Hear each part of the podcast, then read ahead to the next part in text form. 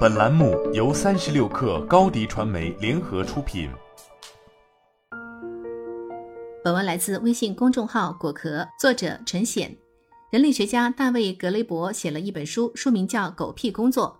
世界上的完美工作很少，狗屁工作却很多。二零一九年，盖洛普的一份工作调查显示，全世界有百分之二十四的人觉得自己的工作还不错，但只有百分之五的人觉得自己的工作是非常理想的好工作。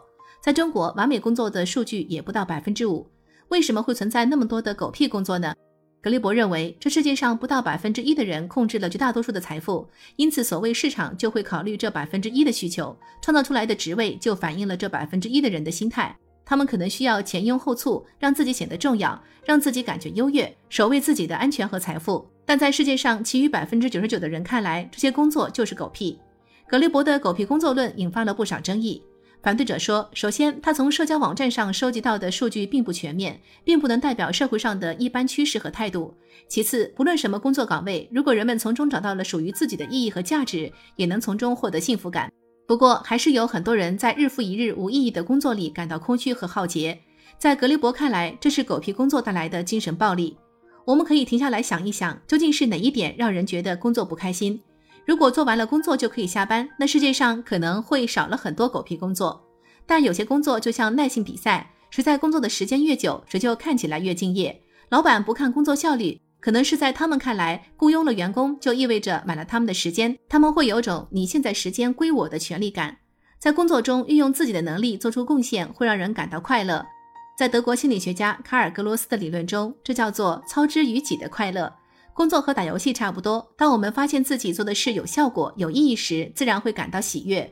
如果上班让人感到徒劳无功，不仅我们毫无乐趣，也会影响公司的绩效。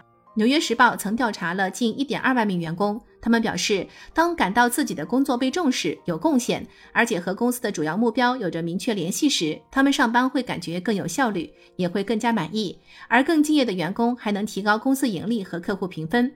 世界上有很多狗屁工作，但也有很多有意义的、能做出贡献的工作，比如清洁工、教师、医护人员、科研工作者等。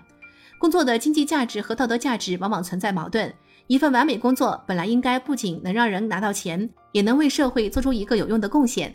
然而，因为道德价值往往很难被衡量，而金钱价值却早已被资本主义经济普遍推广了，工资也仿佛成了苦闷打工人的精神损失费。有一些雇主甚至会利用这种矛盾压低工资。你已经能从有意义的工作中收获快乐了，那也是工作回报的一部分。更多钱并不会激励你更加努力工作。再说了，即使低薪又劳累，还是会有源源不断的年轻的理想主义者进入这一行。现代环境压力猛增，摆烂成为大家消遣压力的方式。打工人们苦涩的自我安慰，不去想工作意义的问题，拿钱度日就行。然而，工作占据了我们生活三分之一的时间，工作满意度对人们的心理健康和幸福感都非常重要。在工作场合中，有研究也发现，工作的意义能提高动力、忠诚度、自豪感和生产力。而且需要注意的是，工作的意义并不是静态的，而是偶发和短暂的。它会随着工作的阶段不断变化。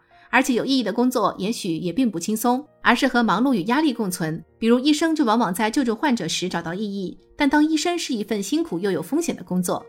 除了吐槽工作小组，也有爱工作的小组，鼓励我们从工作中找到意义。上一秒狗屁工作，下一秒能从中找到工作意义，也很常见。时常停下来思考工作的意义，也许能让我们更清楚自己的想法。不过，我们也可以先做做梦：什么时候诞生于工业革命时代的八小时双休工作制能有所进化，一周只上四天班就好了？好了，本期节目就是这样，下期节目我们不见不散。